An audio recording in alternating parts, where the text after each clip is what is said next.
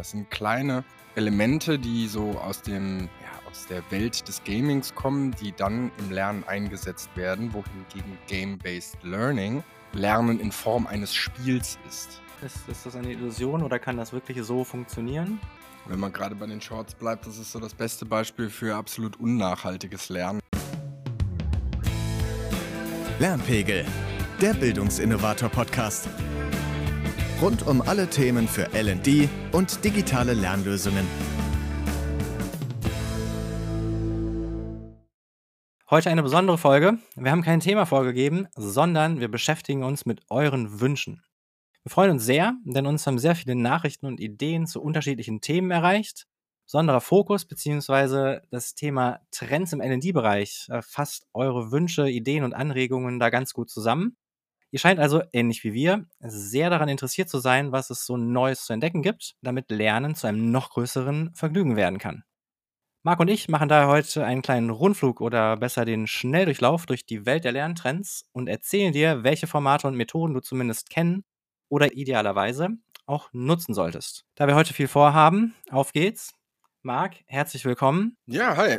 Dann lass es uns heute doch mal so machen. Ähm, ich habe unter den zahlreichen Einsendungen, die wir bekommen haben, ein paar Trends rausgesucht und gesammelt und habe davon so sechs bis acht äh, vorbereitet. Starten wir doch gerne direkt mit Gamification. Ein Begriff, der uns ja schon des Öfteren äh, begegnet ist, sowohl in NND-Kreisen als auch bei anderen Weiterbildungsformaten relativ präsent. Wir zwei haben ja auch schon an ein, zwei Stellen äh, darüber gesprochen. Erzähl mal, was äh, stellt man sich denn darunter vor? Du sprichst es direkt an. Wir zwei haben da tatsächlich auch schon mal drüber gesprochen. Und uns ist tatsächlich auch da ein ähm, kleiner Fehler unterlaufen, den ähm, ich direkt als allererstes mal ansprechen würde. Denn ähm, was ganz oft passiert in der Begriffsklärung der ähm, Begriffe Game-Based Learning und Gamification ist, dass sie häufig als Synonym verwendet werden. Und diese zwei Begriffe spiegeln aber eigentlich unterschiedliche Dinge wider. Gamification basiert eigentlich auf dem Konzept, dass man Elemente, die aus dem Gaming kommen, versucht im Lernen einzusetzen. Zum Beispiel, dass man für Lerninhalte belohnt wird oder dass man auf einer Lernin, äh, Lernreise zum Beispiel, auf einer Learner Journey bestimmte Punkte sammeln kann, um am Ende einen Highscore zu erreichen. Das sind kleine Elemente, die so aus dem, ja, aus der Welt des Gamings kommen, die dann im Lernen eingesetzt werden, wohingegen Game-Based Learning Lernen in Form eines Spiels ist. Also zum Beispiel ein Escape Room mit Lernhintergrund, Rätsel zu lösen und dabei quasi Lerninhalte zu verbauen. Finde den Schatz ähm, auf der Reise zum Compliance Officer oder sowas. Ne? Das wären eher so Game-Based Learning-Ansätze und Gamification nimmt sich ganz bewusst kleine Elemente daraus, wie zum Beispiel Belohnungen, Highscores, Elos und nutzt die in, im Learning. Okay, verstehe. Was würdest du denn an welcher Stelle empfehlen? Also wo würdest du differenzieren, wie man das einsetzen sollte? Also habe ich eben schon so ein bisschen angerissen. Gamification eignet sich, glaube ich, eher zum Beispiel auf längeren Strecken, wie jetzt man baut eine längere Blended Learning Strecke, ähm, eine Learner Journey, ein Onboarding, eine Transferkampagne, um so ein bisschen die Lerner beim, ähm, bei der Stange zu halten, immer wieder kleine Incentives zu setzen, wie man das im, im, aus dem Gaming ja auch kennt. Ne? Der, der Spieler wird immer wieder belohnt für kleine Erfolgserlebnisse, die er schafft und wird dadurch im Prinzip bei der Stange gehalten, das Spiel weiterzuspielen. Im Prinzip so kann man sich das im Gamification-Ansatz auch vorstellen, also auf längeren Strecken, wohingegen Game-Based Learning sich relativ schnell abnutzt weil man ja, kannst dir vorstellen, beim zweiten Mal, ähm, wenn man das Training macht, die Lösung ja schon kennt. Ne? Klar, ja. Also wenn man irgendwie einen Game-based Ansatz zum Thema Datensicherheit zum Beispiel macht, Internetsicherheit oder so am Arbeitsplatz, und man macht das in Form eines, eines Rätsels. Du musst halt irgendwie Passwörter finden oder dich irgendwie in ein Unternehmen einhacken. Du nimmst die Rolle des Hackers ein und sollst im Prinzip dich in ein Unternehmen einhacken und die Datenlücken in dem Unternehmen finden, dann weißt du ja beim zweiten Mal, wenn du das Training machst, wo du die Antworten findest. Das ist halt ganz cool als einmalige Sache. Aber wenn du dir im Prinzip jetzt eine ganze Learner Journey vorstellst, nur aus dem Game-Based Learning Ansatz äh, heraus, dann wird das schnell auch ja, langweilig. Okay, aber es ist dann ja relativ aufwendig, oder? Wenn man es nur einmalig nutzt, nutzen könnte, sollte. Das ist ja echt, also Kommt halt drauf an, ne? Es ist, ein, es ist halt ziemlich cool, wenn man relativ, wenn man Basiswissen vermitteln will, ne? Mhm. Und das wird halt in ganz vielen E-Learnings relativ dröge vermittelt und setzt sich so schlecht im, ja, im, im Kopf des, der Lernenden fest, ne? Wenn man dann mal so einen Game-Based Learning-Ansatz nutzt, dann ist das natürlich auch irgendwie auf eine gewisse Weise mal was Neues, woran man sich erinnert und gleichzeitig verknüpft man daran direkt dann auch die Inhalte. Ach, kannst du dich noch erinnern, wie wir vor zwei Jahren mal dieses komische Hacker-Training hatten? Und gleich erinnerst du dich wieder darum, daran, dass, was weiß ich, du das Passwort des einen Mitarbeiters unter der Topfpflanze auf dem Zettel gefunden hast oder sowas und erinnerst dich, ah ja, Naja, wenn es dann die richtigen äh, Sachen triggert, dann, dann ist das definitiv hilfreich. Ja. ja, cool. Verstehe. Vielen Dank schon mal. Gehen wir direkt weiter. Nächster Trend oder nächstes Thema, was uns erreicht hat, künstliche Intelligenz, AI. Ähm, die Wilma und du habt da bereits in Folge 9 drüber gesprochen. Aber lasst uns trotzdem doch nochmal einen kurzen Blick darauf werfen. Ähm, sagen wir mal auf Basis eures Gesprächs. Was sind da die, sagen wir mal, relevantesten Punkte, besonders natürlich im Hinblick auf die Nutzung im LD-Bereich ähm, oder sagen wir irgendwie im Corporate Learning allgemein. Ja, ist ja ein richtiger Sprint heute von Thema zu Thema, aber äh, super interessant. Also ich empfehle auf jeden Fall, wenn euch das interessiert, sich mal die Folge 9 äh, in Ruhe anzuhören mit Wilma. Die ist da sicherlich aufschlussreicher als ein kleiner äh, Zusammenriss des Ganzen. KI hat halt den Vorteil oder eben KI-Tools und wenn wir von KI-Tools sprechen, dann benutzen das viele im Moment natürlich logischerweise eher so ein bisschen als Synonym für ChatGPT, Midjourney, DALI, so ein bisschen um die Lernkonzepte und Lerninhalte zu konzipieren. Dann hilft es dir schnell einen Überblick zu verschaffen über bestimmte Themen, dich in der Recherche zu unterstützen. Du kannst dir Artikel zusammenfassen lassen. Du kannst dir helfen lassen, Lernziele zu formulieren für deine ähm, Konzepte. Du ähm, hast die Möglichkeit, zum Beispiel mit anderen KI-Tools wie jetzt mit Journey oder DALI relativ einfach ein ziemlich cooles Design für deine E-Learnings zu erstellen, ohne dass du selber große Ahnung von ähm, Design haben musst kannst Farben vorgeben, kannst Themes, Topics vorgeben und das einfach die KI übernehmen lassen. Und gleichzeitig hat KI natürlich auch immer noch so ein bisschen seine Tücken. Ne? Also es ist halt keine, es ist halt kein Google, was auch natürlich irgendwie in Klammern gesetzt, basierend auf Fakten dir deine Antworten zusammensucht, sondern das ist halt auf ähm, Wahrscheinlichkeiten berechnet. Ne? Mhm. Ähm, und da muss man schon in der Lage sein, selber einen gewissen Überblick über das Thema zu haben, um nachprüfen zu können, ob das, was der mir da jetzt zusammenschreibt, nicht völliger Humbug ist. Ne? Ich glaube, der ähm, Markus Kreiger hat mal in einer Folge ähm, mit uns auch erzählt, dass man zum Beispiel in der Bedarfsanalyse die KI zum Beispiel sehr gut nutzen kann, um eben sich mal das grobe Thema zusammenfassen zu lassen. Wie könnte man das angehen? Wie könnte eine Learner Journey aussehen? Aber so Sachen wie Budget äh, zu wissen, die Zielgruppe zu kennen, die Zielgruppe richtig einschätzen zu können, das muss er halt schon selber noch machen. Ne? Ja, klar. Also Prozessbegleitung, klar, dass er dir den kompletten Prozess abnimmt, noch nicht. Okay, sehr gut. Auch hier vielen Dank, ähm, wie du schon richtig angesprochen hast. Die wilde Hatz geht weiter. ähm, und zwar, viele haben ja so ein Stück weit die, die Illusion im Kopf, dass sich alle gegenseitig beim Lernen unterstützen und jeder sein Wissen weitergibt und aktiv teilt. Du merkst es wahrscheinlich, Social Learning will ich drauf hinaus. Mhm. Wie sieht es aus? Was, was ist deine Meinung dazu? Macht das, macht das Sinn? Ist, ist das eine Illusion oder kann das wirklich so funktionieren? Mm, Es kann schon funktionieren, ne? wenn man sich aber mal an die Schulzeiten zurückerinnert und was weiß ich, den Kollegen aus der ersten Reihe oder die Kollegin gefragt hat, wie sieht es denn aus mit Social Learning? Hast du mal die Hausaufgaben für mich? Dann ähm, weiß man, so wunderbar ist die Welt dann vielleicht doch nicht.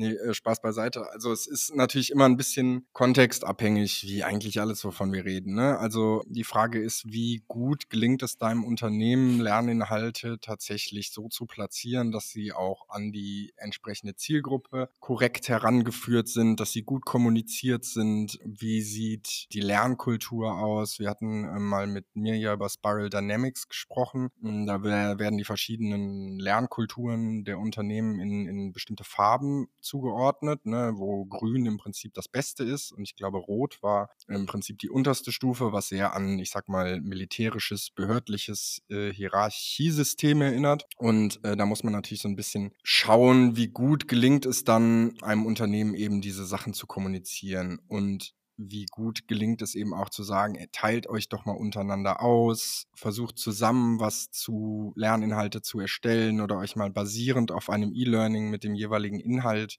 zu beschäftigen. Ich vermute mal, dass wir später auch noch kurz über Transfer äh, sprechen werden, was ja auch immer so ein bisschen ein Knackpunkt an vielen Lerninhalten ist. Und so die Hoffnung, ah, wir nehmen jetzt einfach mal eine Plattform wie, keine Ahnung, Teams und dann werden die Leute sich schon irgendwie socialisen und austauschen zu den verschiedenen Lerninhalten. Das klappt halt nicht, ne? Weil nur eine Plattform hilft da nicht. Das muss schon strukturiert sein und irgendeiner muss sich da eben auch so ein bisschen auf die Fahne schreiben, sich darum zu kümmern. Ne? die Leute ein bisschen zu, zu animieren. Und sag mal, wenn wir uns jetzt die Alterspyramide in Deutschland anschauen, werden wir sehr zeitnah einen großen Prozentsatz der Workforce, aber besonders halt auch des, des Wissens quasi verlieren. Meinst du, da könnte man noch was gegen tun oder diesem Trend, also nicht dem Trend vorbeugen, aber quasi dem Wissensverlust irgendwie entgegenwirken? Das ist natürlich, also demografischer Wandel ist natürlich irgendwie was, was ähm, alle Sparten und alle Unternehmen betrifft und alle Branchen und Subunternehmer und so weiter und so fort, dass man einfach einen Fachkräftemangel erleben wird, der ähm, noch weit darüber hinausgeht als der, den wir jetzt schon erfahren. Ne? Ist ja nicht so, dass ähm, der Fachkräftemangel nicht schon längst bei uns angekommen wäre. Da gibt es natürlich verschiedene Möglichkeiten, irgendwie versuchen zu oder zu versuchen, das Wissen so gut es geht im Unternehmen zu halten. Ein Punkt, der mir jetzt so spontan direkt einfällt, ist zum Beispiel intergenerationales äh, Mentoring. Dass man halt versucht, wenn man junge Mitarbeiter und Mitarbeiterinnen in Unternehmen holt, ähm, sie zu, sozusagen ihnen einen Mentor an die Seite zu geben, der vielleicht ein bisschen älter ist aus einer älteren Generation, dass sowohl der eine vom anderen als auch die andere vom einen irgendwie was mitnehmen kann. Ne? Sei es jetzt die ältere Generation gibt Wissen an die jüngere weiter und gleichzeitig eben auch die jüngere vielleicht ein paar Kompetenzen im, nehmen wir jetzt mal die Vorurteilsschublade voll aufzuziehen, im digitalen Bereich äh, mhm. vielleicht irgendwie ein bisschen zu unterstützen. Ne? Da gibt es tatsächlich einige Möglichkeiten, auch sogenannte Working Out Loud Circles. Sind jetzt nicht unbedingt was Neues, ne, aber hm, da wird im Prinzip versucht, dass sich so kleine selbstorganisierte Gruppen im Unternehmen irgendwie über einen bestimmten Zeitraum, lass es acht bis zwölf Wochen sein, treffen und anhand von Anleitungen gemeinsam so ihre Ziele zu verfolgen und ihre Arbeit transparent zu machen und eben Vernetzung und Zusammenarbeit zu fördern. Und darüber wird eben auch ein Austausch von Wissen generiert. Ne? Das ist dann eher etwas Synchrones, was dann halt auch in einem Unternehmen geschehen muss und was jetzt eher weniger über ein E-Learning oder eine Transferkampagne abbildbar ist. Mhm, okay. Vor allem der, der beidseitige Austausch anfangs ähm, überwindet dann im Zweifel ja die, das Problem, dass nicht die Motivation unbedingt da sein müsste, der älteren Damen und Herren all ihr Wissen zu teilen, so wie du das eben schon mit äh, dem, dem Social Learning und der ersten Reihe gesagt hattest da wird ja auch nicht jeder motiviert sein, irgendwie sich auf den letzten Tagen nochmal komplett auspressen zu lassen. Aber es ist ja Win-Win, wenn du quasi zum Beispiel, wie du sagtest, digitalisierungsseitig dann noch irgendwie drei Skills mitnimmst. Sag mal, hast du noch ein paar andere Tipps, Tools, Tricks spontan im Kopf, die du aufzählen würdest? Was mir jetzt spontan in, in den Kopf kommt, ist zum Beispiel halt irgendwie versuchen, eine Art Wissensdatenbank zu erstellen oder eben so ein unternehmenseigenes Wiki aufzubauen, ne, wo man irgendwie Mitarbeiter bittet, zu ihrem expliziten Fachbereich vielleicht mal die krassesten Keypoints rauszuarbeiten und für alle zur Verfügung zu stellen. Mentorinnenprogramme habe ich eben schon angesprochen, halte ich für sehr, sehr fruchtbar, ähm, vor allen Dingen in der Onboarding-Phase, ähm, weil man dadurch halt eben ganz viele Fragen, die Mitarbeitende haben, die in Unternehmen kommen,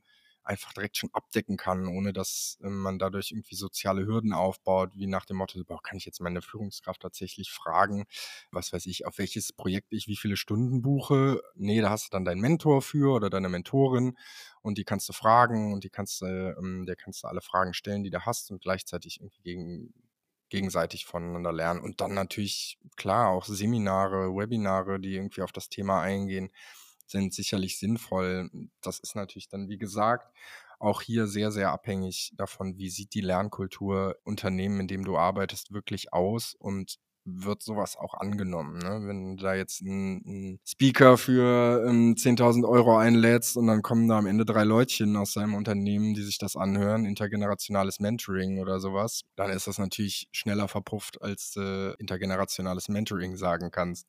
Top, besten Dank. Ähm, gehen wir mal weiter und kommen zum Thema Transfer-Apps.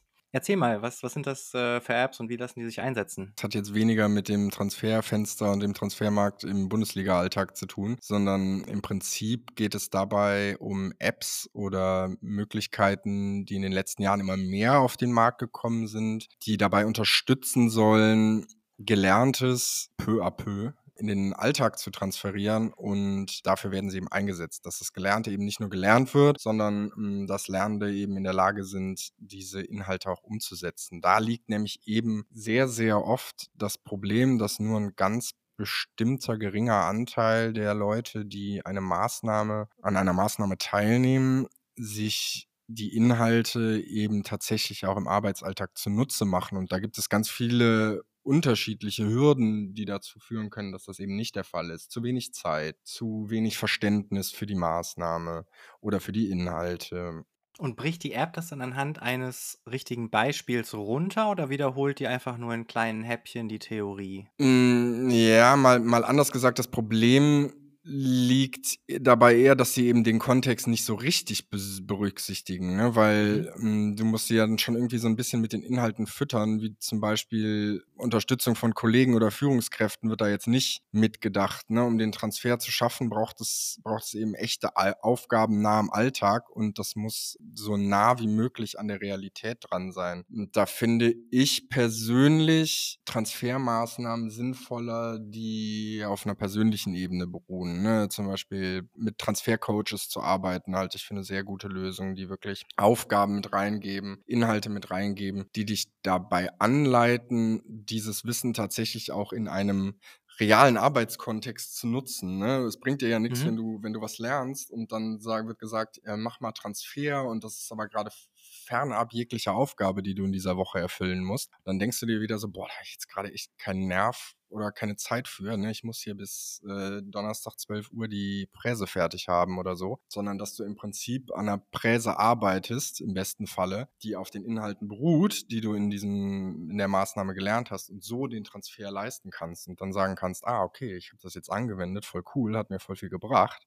Mhm. Das mache ich nächstes Mal genauso, ne? Das wäre jetzt zum Beispiel in dem Fall eine Methodenkompetenz, ne? Möglicherweise, wie baue ich Präsentationen schneller oder so. Mal was cool. ganz Simples zu sagen. Okay, herzlichen Dank. Ähm, Lass mich raten, ein neuer Trend. Bingo, bingo. Weiter geht's. Trend Nummer 5 des heutigen Tages, das hybride Lernen. Irgendwie erst waren alle vor Ort, dann waren alle weg, dann wollte irgendwie die Hälfte wiederkommen, die eine Hälfte durfte nicht, sei es irgendwie wegen, weiß ich nicht, oder konnte nicht, wollte nicht, Covid-Einschränkungen, Reisebegrenzungen. Und jetzt stecken wir irgendwo in der Mitte.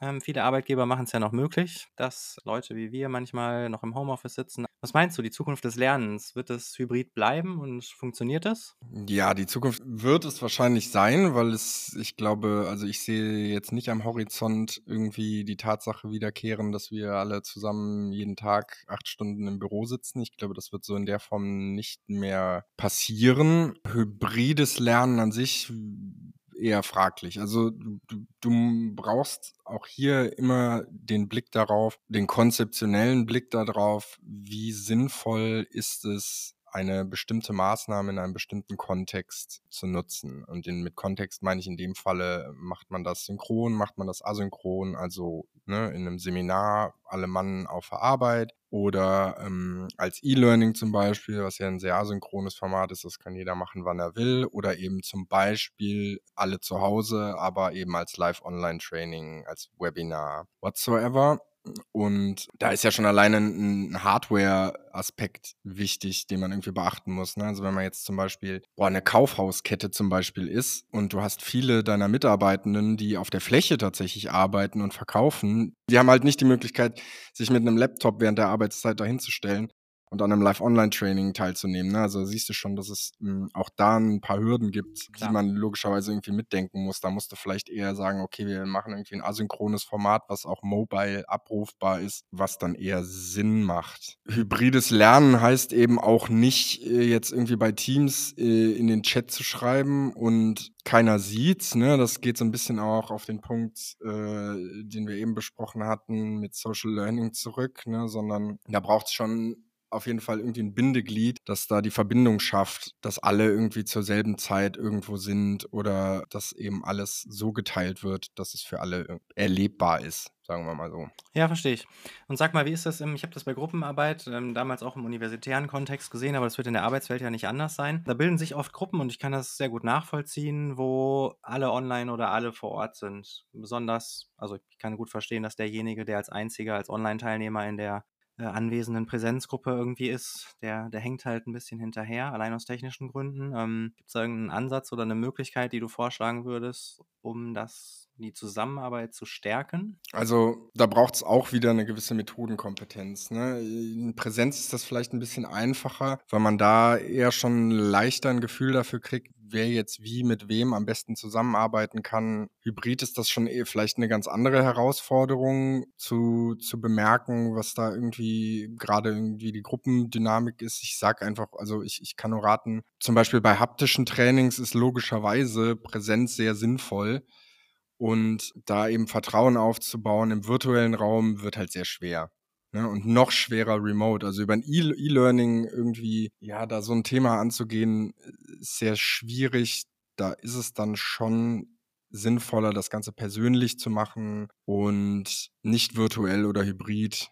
Zumindestens ja, nicht in Gruppen. Okay, kommen wir zum nächsten Trend. Wir haben auch schon mal darüber gesprochen, dass du dir manchmal die, die Shorts da anguckst. YouTube-Videos ist ja quasi der, der verlängerte Arm von Google, zweitgrößte Suchmaschine der Welt, wenn man es so sehen möchte. Mhm. Authentisch, erlebbar, praktisch. Ich habe zugegebenermaßen heute in der Mittagspause mir noch zu einem äh, Rollenterrainer fürs Rennrad irgendwie da was reingezogen. Tipps zum Thema Videotraining. Wenn man gerade bei den Shorts bleibt, das ist so das beste Beispiel für absolut unnachhaltiges Lernen. Ne? Manchmal ähm, ertappt man sich dabei, wie man man irgendwie gerade eine Dreiviertelstunde oder anderthalb Stunden auf der Couch lag und sich da irgendeine ähm, Grütze angeguckt hat und man kann sich nicht mal an das vorletzte Video erinnern, was man geschaut hat. Kann ich übrigens nur von abraten, aber manchmal braucht man ja auch ein bisschen dumme Unterhaltung, ne? das äh, gehört wohl dazu. Aber um's, um aufs Thema Video zu kommen, kann man einsetzen, muss man aber richtig machen und ähm, da ist es echt total abhängig davon, was man für einen Inhalt vermittelt. Macht man einen Screencast, indem man zum Beispiel die neue Software, die im Unternehmen eingeführt würde, wurde, zeigt. Macht man einen kleinen animierten Lernfilm, zum Beispiel über Legetechnik, das kennt man, ich glaube, auch sehr viel aus YouTube, ne? Oder eine Illustration im Comic-Stil. Das hat alles seinen Wert, aber so ein Video, wo jemand halt irgendwelche Figuren auf ein Blatt legt, ne, und irgendwas passiert, das kann halt keine 30 Minuten dauern, da wirst du, wirst du ja gaga, ne? Also, wenn du dir da 30 Minuten so eine Hand anschaust, die immer wieder irgendwas verschiebt, äh, da, da kannst du der Sache ja auch nicht mehr folgen und es muss halt immer irgendwie ein bisschen anwendungsbasiert sein und alles alles über fünf Minuten ist auch dahingehend schwierig, weil du ja sehr schwer nur die Möglichkeit hast, Teilinhalte wiederzufinden. Es geht über Sprungmarken noch ganz gut, ne? wenn du halt sagst, du, du machst Sprungmarken unter das Video, wo du bestimmte Themenaspekte drin hast. Ne? Das, damit arbeitet YouTube ja auch sehr viel. Dann ist das schon ganz cool und möglich, eben vielleicht auch ein etwas längeres Video ähm, einzubinden. Aber ich würde schon empfehlen, eher kürzere Videos in solche Trainingsmaßnahmen einzubinden, als eher längere und ein Training, was wirklich komplett auf Video basiert. Ich persönlich würde davon abraten, weil es wirklich ganz, ganz schwer ist, einzelne Inhalte wiederzufinden. Übrigens, um mal KI und jetzt Video ein bisschen zu vermischen als kleiner Tipp. Wenn man mit Videos arbeitet und man auch das Problem der Übersetzungen hat, dann gibt es ein ganz cooles Tool, das heißt HeyGen und damit hat man die Möglichkeit, äh, Videos, die man auf Deutsch aufgenommen hat, in andere Sprachversionen zu überführen. Klingt jetzt erstmal nicht so spektakulär, aber das Coole daran ist, also stellen wir uns vor, wir würden dich in den Raum stellen, du würdest zehn Minuten einen kleinen Vortrag halten, dann kann ich das in dieses KI-Tool einspeisen, das Video, und der spuckt mir dann eine englische Version auf Basis deines Stimmprofils aus. Und das absolut Coole daran finde ich, dass der eben auch deine, also die Lippenbewegungen dann der englischen Sprache anpasst. Also es sieht so aus, als würdest du in dem Video Englisch sprechen. Das könnte ich sogar selbst noch. ähm, ich habe das auch gesehen, ich finde das ziemlich cool, aber ein bisschen spooky ist das schon, Ja, ne? oder nicht? Und das wird ja auch ganz schön viele Leute, sagen wir mal, ihrer Notwendigkeit befreien, ein Stück weit. Also das tut KI sowieso. Gut, das ist natürlich vor allen Dingen im Kontext mit KI immer so eine Sorge, die, die ganz, ganz zuerst genannt wird, ne? dass Ja. ähm, KI möglicherweise dafür sorgen wird, dass es äh, früher oder später zu Arbeitsplatzverlusten kommt in bestimmten Sparten. Damit müssen wir So die uns früher oder Filmbranche später Zum auseinandersetzen. Beispiel So. irgendwie hat das ja. Ich habe es irgendwie, ich Ja. glaube, Tom Hanks hat irgendwie erst gesagt, wie geil das ist, dass dann in 50 Jahren noch immer er irgendwelche Filme als 25-Jähriger machen kann. Und ich glaube, danach ist er irgendwie gehackt worden oder es gab irgendwie Werbung mit ihm und dann fand er das plötzlich nicht mehr so pralle. Ähm, von daher Ach was, das ganz echt? amüsant, dass das irgendwie sich relativ schnell gewandelt hat. Also Forrest Gump 2 bis Ja, genau. 15. Ähm, Wenn denen ja. nichts mehr einfällt, äh, Ja, sind wir da jetzt nicht mehr safe vor, leider. Ja, es ist so. Ich glaube, Bruce Willis hat das schon gemacht. Ne? Der hat seine Bildrechte verkauft Ah, und echt? quasi gibt es jetzt die Möglichkeit, äh, also dass er quasi als junger Bruce Willis wieder in Filmen auftaucht, als quasi AI-generierte Persönlichkeit. Ja, muss man mögen. Ich bin da ja irgendwie immer noch äh, Fan von echten Menschen. Ja, ich auch, Aber deswegen. Also ähm, ich, ich habe auch irgendwie gedacht, so, das ist natürlich super cool, weil es dir irgendwie 17 neue Türen öffnet, aber das schließt natürlich für wen anders dann quasi die Tür. Aber gut, Also ähm, was da in Zukunft noch kommen wird, das können wir uns alle nicht erahnen. Ne? Also ich glaube, das, das muss, man, muss man einfach beobachten und vor allen Dingen sollte man sich davor nicht ver, wie sagt man, versperren mhm. Vor dieser Technologie, weil ähm, kommt so früher oder oder so. später muss man sich damit Ja. auseinandersetzen. Es kommt so oder so und das, sonst schwappt es über einen hinweg und dann äh, kommt man nicht mehr mit. Vorletzter Trend. Sag nochmal zwei Sätze. Szenariobasiertes Lernen. Okay, also szenariobasiertes Lernen, überraschenderweise eine Lehrmethode, die auf Szenarien basiert, nein, also auf realitätsnahen oder oft komplexen Situationen und Herausforderungen eben, die so ein bisschen die Problemlösungsfähigkeit, Entscheidungsfindung, so ein bisschen das kritische Denken der Lernenden schulen sollen. Also es basiert so ein bisschen auf der Idee, dass man am effektivsten lernt, wenn eben Konzepte und Fähigkeiten direkt in einen kontextbezogenen Rahmen gepresst werden, sozusagen, der eben auch im realen Leben stattfindet. Also das hatten wir gerade schon beim Transfer, logischerweise, ne? Und woran erinnert uns das noch? Ich beantworte die Frage selbst, ans Game-Based Learning zum Beispiel, ne? Also das Ganze in einem Lernkontext zu haben, erstmal cool, ne? Mit einer Brille oder VR-Brille nach Hause geschickt werden und wir haben das, glaube ich, schon mal kurz angerissen in einer Folge, ne? Das, was weiß ich, der angehende Arzt mit einer VR-Brille nach Hause geschickt wird Ja. und dann mal eine Herz-OP durchführen kann, ne, ohne dass da gleich irgendjemand dran glauben muss. Wenn man Mhm. genauer hinschaut, muss man sich dann eben auch so ein bisschen die Frage stellen, jetzt sind wir schon so ein bisschen in diesen VR-Bereich gerutscht. Wo ist sowas sinnvoll? Und auch da wieder hat überhaupt jeder die Hardware zur Verfügung. Ne? Also daran wird es ja nicht scheitern. Im Zweifel, wenn da jemand Interesse hat, irgendwo sowohl fürs Krankenhaus als auch, keine Ahnung, wenn die Feuerwehr die Leute ähm, in Real Life trainieren möchte, ob die irgendwie so ein Szenario aufbauen ähm, oder jedem halt die Brille aufsetzen. Das ist im Zweifel ja nachhaltiger mit, mit AR und VR dann. Mhm. Ja, absolut. Also Virtual Reality, da entsteht auch manchmal so ein bisschen die Möglichkeit, dass da so ein bisschen die Authentizität verloren geht, ne, wenn du da irgendwie mit so einem Avatar äh, unterwegs bist und es so ein bisschen unnatürlich wirkt, ne, Augmented Reality vielleicht eher, dass du dann an so einem Tisch stehst, wo eine Puppe drauf liegt und du über so eine Brille halt dann da so eine Operation durchführst, hast du halt im Prinzip auch noch so ein bisschen das haptische Erlebnis mehr. Genau, bei Virtual Reality eben ist es halt so ein bisschen, du siehst halt nicht mehr aus wie ein, wie ein Mensch oder so ein bisschen wie ein soziales Wesen und über einen Avatar fällt es dir deutlich leichter, Fehler zu machen und nicht du selbst zu sein, weil du ja im Prinzip eine Maske trägst. Ne? Das kennt man ja aus dem Internet fast gar nicht, ne? dass sich da Leute anders benehmen als im realen Leben. Also coole Möglichkeiten, coole Einsatzmöglichkeiten auf jeden Fall da bei VR äh, und auch Augmented Reality, aber auch eben immer mit einem didaktischen Auge betrachten, welcher Lerninhalt ist wirklich sinnvoll für so eine Methode und nicht, weil es eine geile Technologie ist, sich jetzt ähm, oder die Lernenden damit zu konfrontieren, jeden Inhalt in Virtual Reality oder Augmented Reality zu genießen. Lernen ist halt immer ein auch sehr soziales Ding, ne? Und je weniger wir uns mit anderen Menschen beschäftigen, umso weniger lernen wir auch voneinander, ne? Ich finde, das hast du sehr schön gesagt. Ich würde das äh, sehr gerne so stehen lassen. Danke.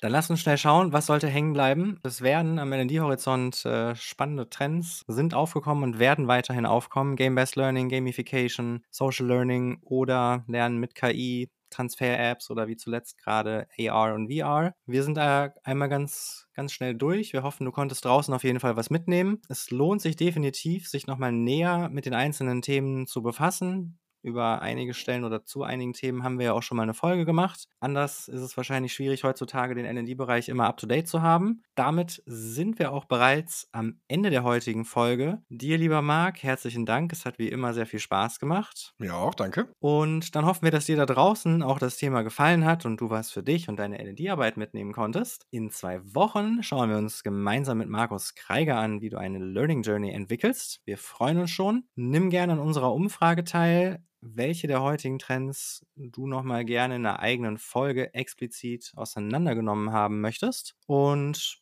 damit hilfst du uns im Zweifel, die Themen genau auf euch zuzuschneiden und dir selbst den richtigen Content, den du brauchst, zu bekommen. Vielen lieben Dank im Voraus dafür. Wir vom Bildungsinnovator zeigen dir, wie Lernen zum Vergnügen wird. Macht's gut. Ciao.